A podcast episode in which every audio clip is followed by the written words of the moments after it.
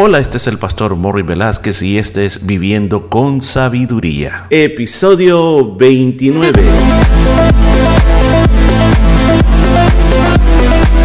Y en el programa de este día estaremos aprendiendo cómo aplicar la sabiduría de Dios a nuestra vida a través del libro de Proverbios. Muchos consejos muy hermosos basados en la palabra de Dios. Todo esto y mucho más en Viviendo con Sabiduría. Y bienvenido, bienvenido este día. Estamos tan contentos de que usted me esté acompañando. Gracias por permitirme llegar hasta donde usted está. Y como siempre yo le quiero dar gracias a Dios por la oportunidad de poder compartir la palabra de Dios con usted. Vamos a hacer un pequeño recuento hasta donde nosotros hemos estado hablando. Recuerde que en este momento nos encontramos en el capítulo número 6. Y fíjese que hay algo bien interesante, no sé si usted lo pudo notar de que estamos viendo grupos de siete. Lo primero que se comenzó a hablar eh, fueron siete rasgos de un hombre malo o de un hombre vicioso. Y dentro de estos siete rasgos se comenzó a hablar de siete aspectos como habló de su boca, de sus ojos, pies, eh, dedos, corazón, pensamientos y lo que provoca. Después de esa lista que la expusimos en los, en los episodios anteriores, entra otro grupo de siete. Las siete abominaciones de Dios o las siete cosas que Dios odia o que Dios detesta. Y entonces hemos, hemos comenzado este viaje y comenzamos a hablar con la primera de ella, que dijimos que eran los ojos altivos, o sea, el orgullo. La segunda día fue la lengua mentirosa, el tercero fue las manos derramadoras de sangre, el cuarto el corazón que maquina malos pensamientos o pensamientos perversos y también hablamos de los pies que corren rápido para hacer lo malo. Entonces eh, nos hemos encontrado, eh, eh, nos ubicamos para este día en el versículo número 19, ya que también hablamos en el día de ayer acerca del que es ese testigo mentiroso, el que habla, atestigua falsamente. Entonces Tomando eso, continuamos con el séptimo de ellos. Y el número siete dice aquí la palabra de Dios, es aquel que siembra discordia entre hermanos. ¿Escuchó? El que siembra discordia entre hermanos. Como la palabra lo dice, dice la primera eh, palabra que ocupa siembra. ¿Qué es lo que se siembra? Se siembran semillas. ¿Qué tipo de semillas está poniendo esta persona? Está sembrando las semillas de la discordia. ¿Por qué razón? Ahora, eh, cuando se habla aquí entre hermanos, no crea de que en su sentido original está hablando entre hermanos de una iglesia, sino que está hablando de la familia. O sea, aquel que pone a los familiares uno contra el otro. Yo sé que espiritualmente también podemos llevarlo al nivel iglesia, de cómo somos hermanos en Cristo. Pero en el sentido original es aquellos que provocan pleitos en la familia. Entonces, esto es bien, bien importante. Recuerde que esta es una lista de personas que Dios odia, que Dios los repele, que Dios no quiere tener comunión con ellos. Entonces aquí la situación que hemos puesto desde el principio es poner en una balanza que no solo consta en cumplir con las liturgias religiosas o lo decimos de otra manera, con todos los reglamentos de lo que yo creo que debo ser como cristiano sino que hay actitudes del corazón que yo tengo que seguir. El Señor en muchas ocasiones puso de que nuestra vida era como un árbol y que el árbol era conocido por sus frutos. Entonces los frutos que nosotros estamos dando es lo que determina qué tipo de árbol somos. Ahora, a veces nosotros pensamos que lo que determina lo que nosotros somos es todas nuestras tradiciones religiosas, o sea, la manera como oramos, la manera como hablamos a otros de Cristo, la manera como levantamos la mano, la manera como predicamos, pensamos que eso es lo que nos hace buenos cristianos, cuando en realidad lo que a nosotros nos hace buenos cristianos es el fruto que nosotros estamos transmitiendo, porque si yo siembro un árbol de naranjas, 100% seguro estoy que voy a obtener naranjas. Pero sería ilógico que yo sembrara un árbol de naranjas y obtengo mangos. O sea, eso va contra lo que es lo determinado eh, por lo que Dios ha creado. Entonces, si nosotros llegamos a pensar las mismas circunstancias con respecto a la vida cristiana, y yo personalmente eh, digo una cosa, muestro otra cosa, pero en mi ser interior, en mi relación con mi familia, ahí fuera de las paredes de la iglesia, es una relación la cual yo estoy provocando todas estas cosas. Por ejemplo, eh, revisemos la lista. Por ejemplo, estoy, eh, soy una persona de ojos altivos, demasiado orgulloso. Soy una persona que usa la mentira como una moneda para lograr cosas.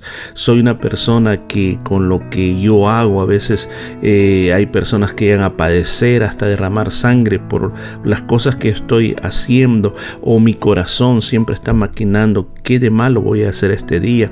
O soy esas personas que cuando se trata de lo malo yo corro porque me gusta hacer lo malo.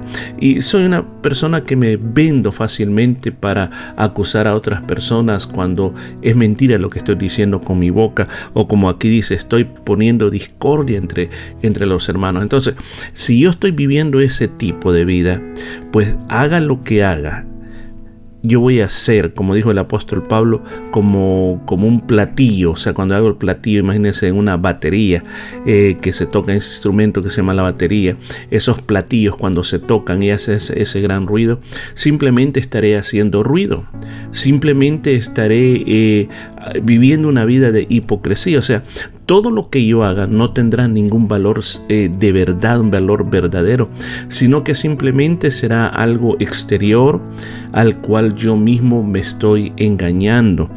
Ah, recuerdo que en España, hay una, una, tradición de una fiesta donde hacen unas, unos, eh, podemos llamarlo unas estatuas en carrozas muy hermosas, las estatuas, las adornan con todo tipo de flores y muy lindo lo que hacen, pero al final del desfile. Lo, lo tremendo es que le dan fuego.